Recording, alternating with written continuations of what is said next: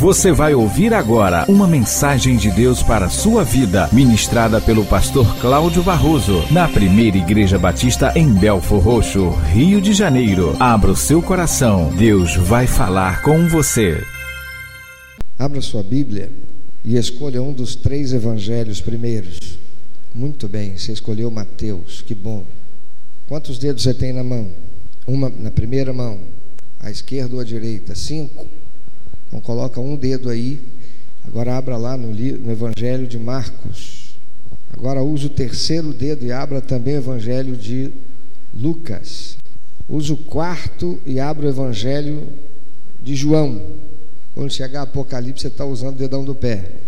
Se você não quiser fazer nada disso, pega uma caneta, o seu bloco de anotação, sua agenda, e aí você vai anotar tudo. Senão você vai ficar folheando aí e acompanhando comigo, porque nós vamos ler esses quatro evangelhos. Não vamos lê-los todos, claro. Vamos falar com Deus. Amado Senhor, que a tua palavra, o Senhor mais uma vez a use para falar conosco. E que em nome de Jesus, meu Pai, toda voz contrária à tua palavra ser recebida por nós e entrar em nossa mente, em nossa alma e no nosso coração. Toda voz contrária seja banida, calada, todo espírito contrário a que a tua palavra promova em nós a metanoia, a mudança de mente, a, a transformação em nossa vida pela renovação do nosso entendimento. Sejam todos estes banidos, calados, incapacitados, em nome do Senhor Jesus. Amém. Hoje a cristandade comemora a ressurreição de Jesus, o nosso Salvador.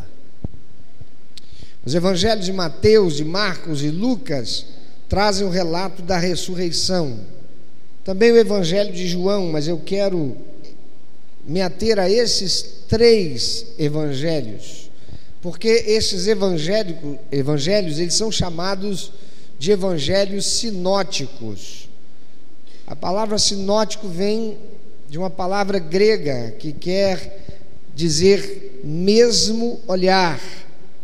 Isso significa que nós podemos, num mesmo olhar, ler o texto dos três evangelhos, isto é, podemos colocar um ao lado do outro, como três colunas e perceber as diferenças e as semelhanças que eles possuem. Quando nós fazemos a harmonia desses relatos, cada um dos evangelistas apresenta um dado importante que, quando unidos, os três evangelhos, em um só relato, isso nos proporciona um entendimento e clareza muito maior a respeito da revelação de Deus para nós.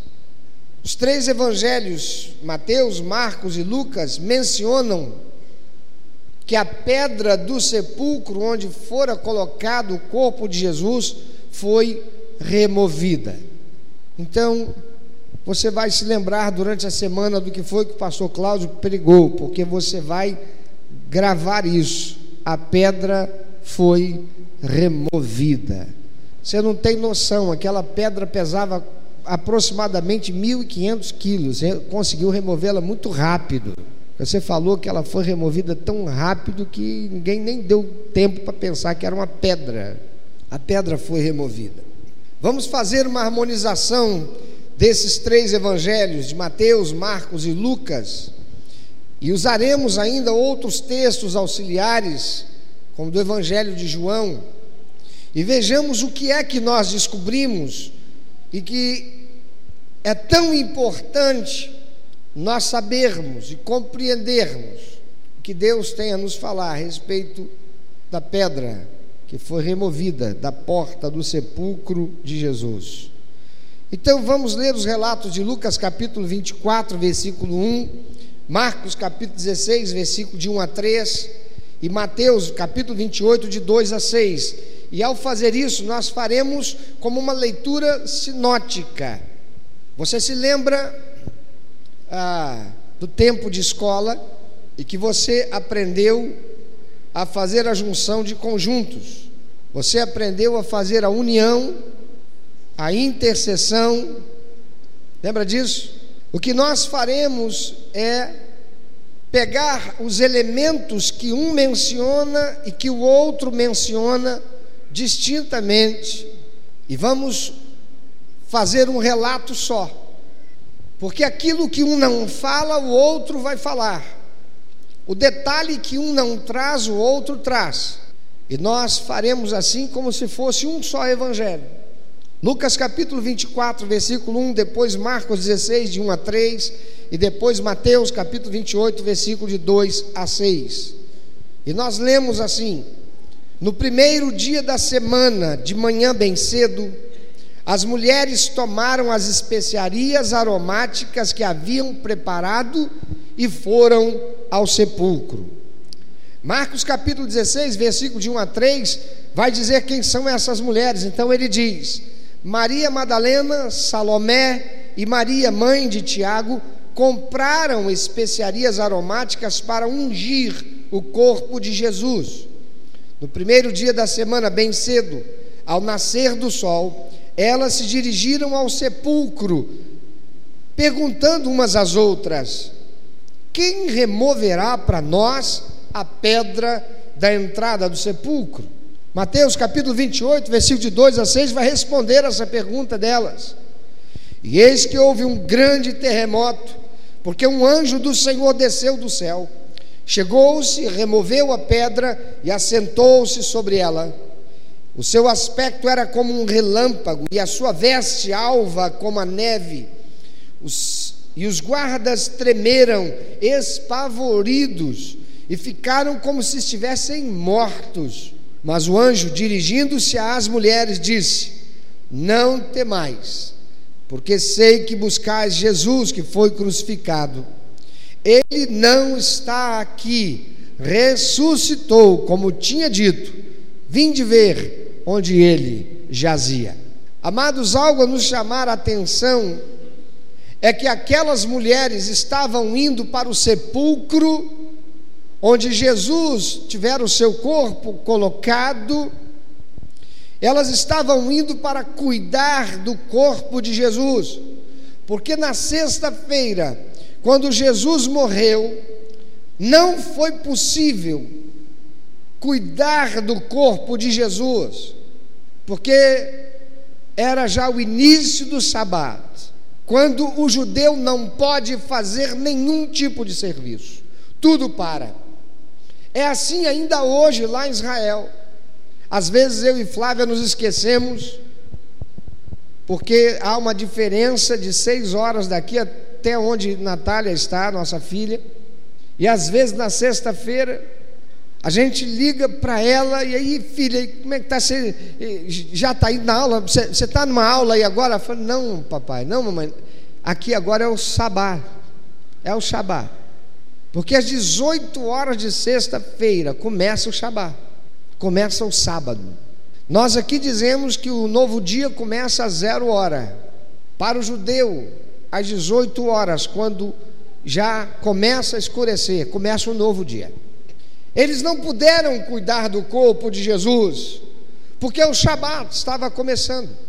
O corpo de Jesus, ele foi apenas envolto em um pano de linho e colocado no sepulcro da família de José de Arimateia, que era um discípulo de Jesus, um homem abastado, um homem de uma condição financeira mais privilegiada. Ele tinha um sepulcro de família e havia um túmulo ainda não utilizado, zerinho. E é lá que Jesus teve o seu corpo colocado. Jesus teve o seu corpo envolto em um pano de linho e cerca de 45 quilos de uma mistura de mirra e aloés, mas ele não pôde ter o seu corpo preparado. Quando alguém querido nosso falece, morre, nós queremos que o corpo, a lembrança física desse ente querido, receba o tratamento de dignidade melhor que a gente possa dar. A gente quer comprar flores naturais, para cobrir o caixão e amenizar a imagem da morte sobre aquele ente querido.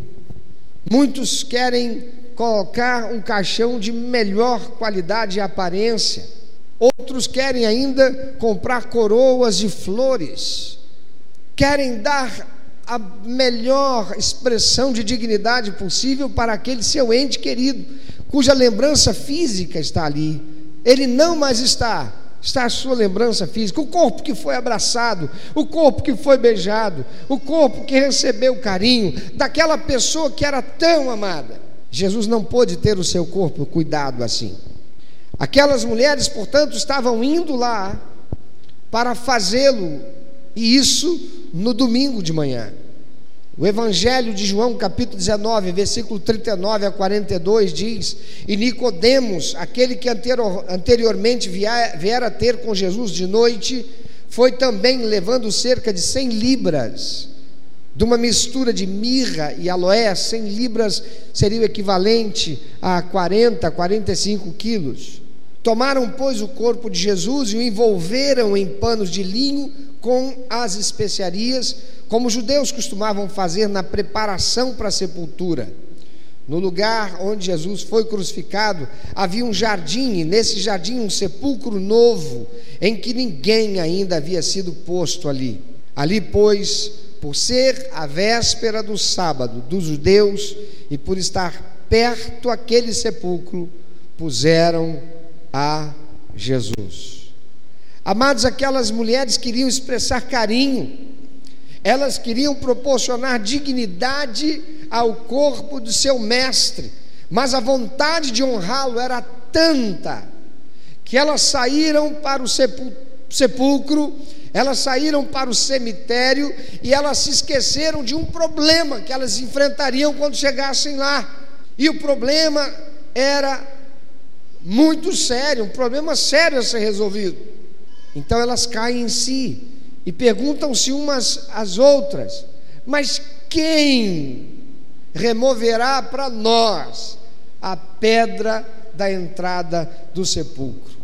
Aquele era um grande problema, porque os túmulos, como que o corpo de Jesus foi sepultado, ficavam dentro de uma espécie de caverna escavada na rocha. Cavava-se uma caverna e, dependendo da capacidade financeira da família, cavava-se esse buraco bem grande, uma mini caverna, e dentro dela escavava-se os lugares onde os corpos ficavam bem parecido com o que acontece hoje em vários cemitérios. Ou o corpo é sepultado na terra ou é colocado no que se chama de gaveta. E essas, na linguagem de hoje, gavetas ficavam dentro deste dessa mini caverna. E na porta dessa caverna, na porta desse sepulcro, era colocada uma pedra em forma ah, redonda, para que pudesse ser rolada e cobrir a entrada. E essas pedras costumavam ter em torno de 1.500, 1.800 quilos. Não poderia ser uma pessoa qualquer. E uma só pessoa nem daria conta de fazê-lo. Era um problema muito grande para aquelas mulheres que queriam prestar dignidade e carinho a lembrança física de Jesus. Mas quando elas chegam lá, elas encontram a pedra removida por um anjo, conforme lemos em Mateus 28, 2. Amados, por que o anjo removeu a pedra? Quando lemos esse texto, ficamos com a impressão de que o anjo removeu a pedra para que Jesus então saísse. Ele foi ressuscitado, um anjo vem do céu, remove a pedra, claro, para Jesus sair. Mas terá sido mesmo por isso?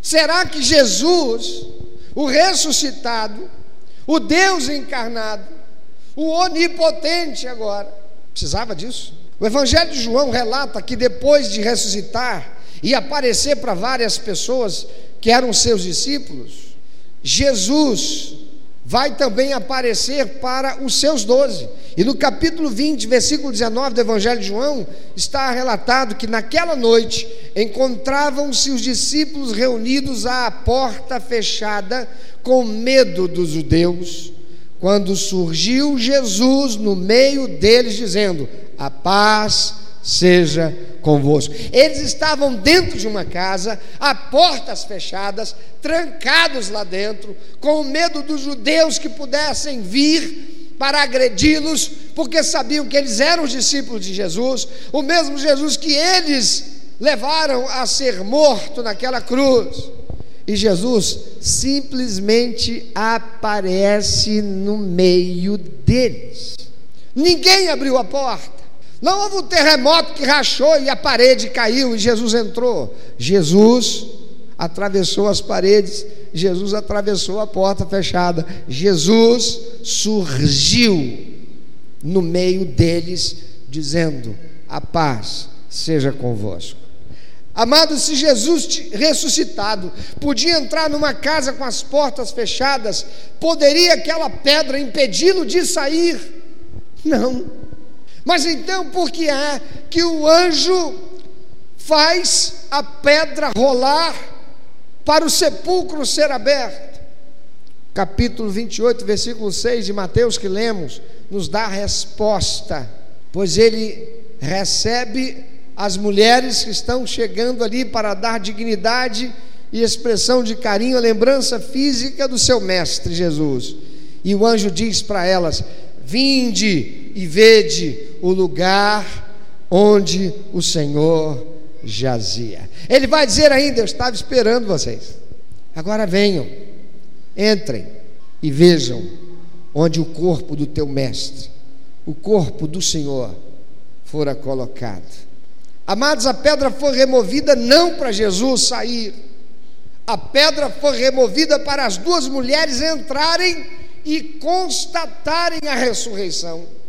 Não para que Jesus saísse, mas para que elas pudessem olhar para dentro e constatar que a promessa fora cumprida, a morte não o deteve, não pôde deter o poder de Deus para a salvação e a vida eterna de todo aquele que nele crer e o receber como único, eterno e suficiente Salvador e Senhor da sua vida.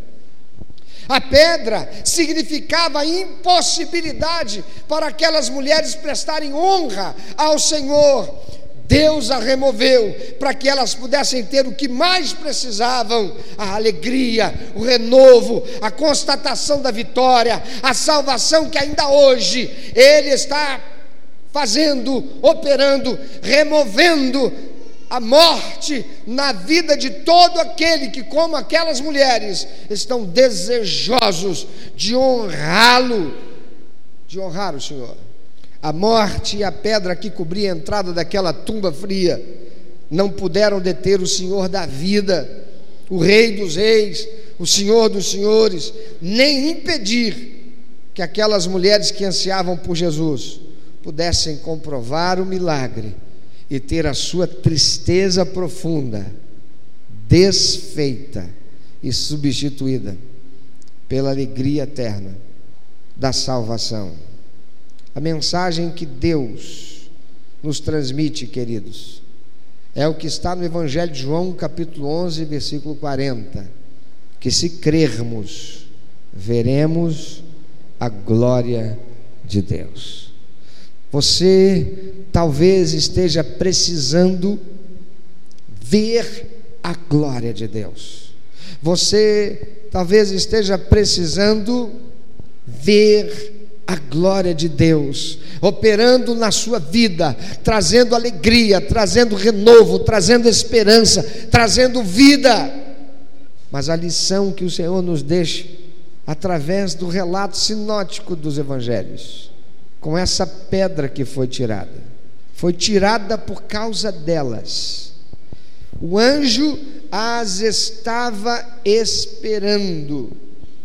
Mas o anjo, dirigindo-se às mulheres, disse: Não temais, porque sei que buscais a Jesus. E a palavra de Deus diz: Vós me buscareis e me achareis, quando me buscardes de todo o vosso coração. Meu irmão, minha irmã, você está precisando, meu amigo, minha amiga, você está ansiando ver a glória de Deus. A sua vida anda angustiada, em tristeza, em opressão, e você anseia por ver a glória de Deus sendo manifesta na sua vida, para trazer renovo, para trazer esperança, você precisa de salvação, você precisa mais do que nunca se colocar de tal maneira que Deus, lá do céu, mande um anjo para remover a pedra que impede você de ver a glória de Deus. Você precisa da glória de Deus? Tem muita gente que quer ver a glória de Deus, mas tem uma pedra impedindo disso e precisa da intervenção do Senhor. E por que é que Deus mandou aquele anjo? Porque ele sabia que aquelas mulheres estavam indo ali por amor, para prestar ao Senhor a expressão sincera, profunda, desmedida de dignidade, de carinho, de amor. Se você não ama Deus, se você não busca Deus, você não pode ver a glória de Deus.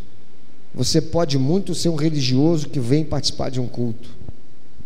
Você pode muito ser alguém que apenas vem, assiste e até canta os cânticos, mas você não pode ver a glória de Deus.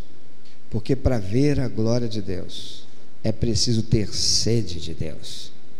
É preciso reconhecer Jesus como teu único, eterno e suficiente Salvador. E se você ainda não o reconheceu, tudo que você pode fazer é continuar querendo ver. Mas a palavra e a promessa de Deus é que se você crer, e esse crer tem que ser materializado por uma atitude que mova o coração de Deus. Você precisa ser alguém que queira de tal maneira, com tanta intensidade, que Deus olhando, Ele mova a pedra você poderá experimentar algo extraordinário de Deus. Tem tanta gente querendo um milagre na sua vida. Tem tanta gente querendo uma ação sobrenatural de Deus para resolver um problema. Mas aquilo de que mais precisa e que é o que Deus quer dar, não é a solução de um problema, mas a solução de todo o problema. E todo o problema é que os nossos pecados fazem separação entre nós e o nosso Deus.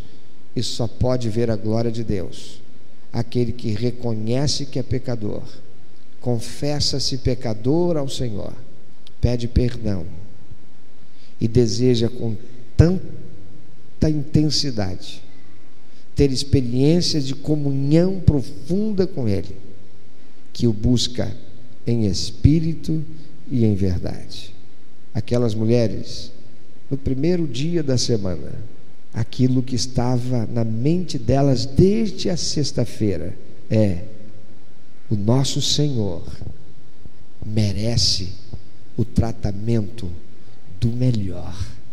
Poderiam pensar, ele já está sepultado mesmo, já está desde sexta-feira foi colocado lá, não deu nem para cuidar de muita coisa, o corpo já deve ter começado já até a decompor.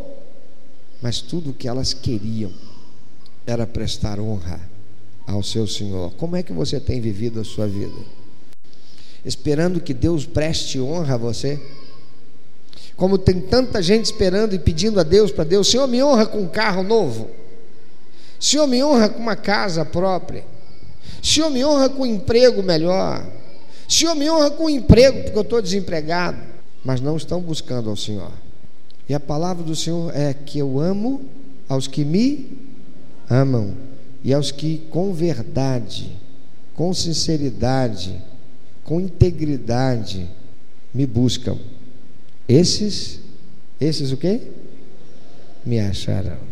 E vós me buscareis, diz o Senhor, e me achareis, quando me buscardes de todo o vosso coração, e serei achado por vós. Pensa um pouco sobre isso. Deus está removendo pedras na sua vida.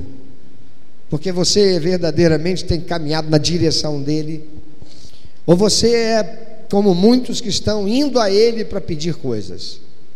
Aquelas mulheres não estavam indo a Jesus para pedir nada, para elas ele estava morto.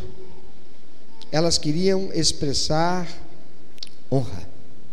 Elas queriam prestar dignidade ao corpo de Jesus. Você tem vida? Você tem recursos? Você tem consciência? Você tem razão? Você tem tempo?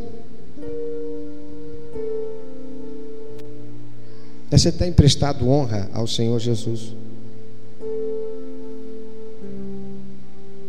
Porque o Senhor não vai se revelar a quem não se dispõe a honrá-lo. Certa feita, Jesus estava entrando numa cidade, uma multidão se apertava para vê-lo passar.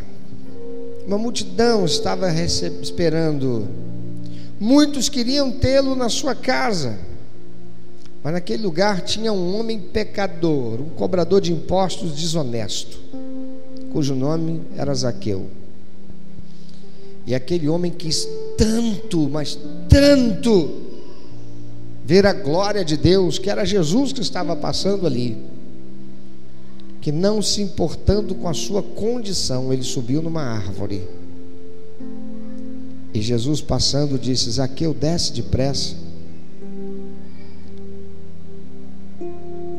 Porque eu vou ficar na sua casa. Ninguém aqui expressou maior honra do que você. É na sua casa, Zaqueu, que eu vou ficar.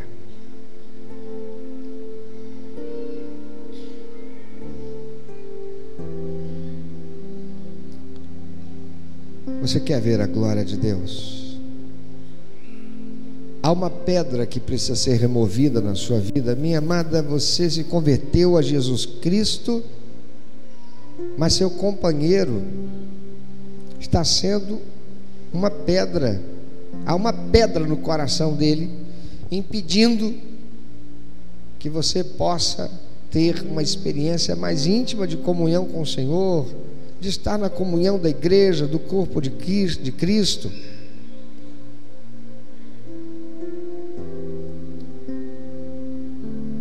Então busque o Senhor em espírito e em verdade. Porque quem convence o homem do pecado, da justiça e do juízo não é o pastor da igreja. Tem muitas mulheres que se convertem ao senhorio de Cristo, ficam convidando o marido, muitos homens convidando a esposa, vão para a igreja, vão para a igreja, esperando que Deus toque no coração para vir para a igreja. Ele não precisa vir para a igreja, ele precisa se converter, precisa que a pedra que está no coração dele seja arrancada, que está no coração dela seja arrancada. Mas isso se dará na medida em que você se colocar sequioso, sequiosa, sedento, sedenta de comunhão com o Senhor, de honrar o Senhor. Quando o seu testemunho, o abrir da sua boca com ele, com ela, se dará pela ação do teu desejo de honrar ao Senhor e não ser confrontadora, confrontador, de criar dificuldades no relacionamento, ou de tentar enfiar Jesus goela abaixo. Você precisa ver a glória de Deus? Então creia e se disponha a honrá-lo.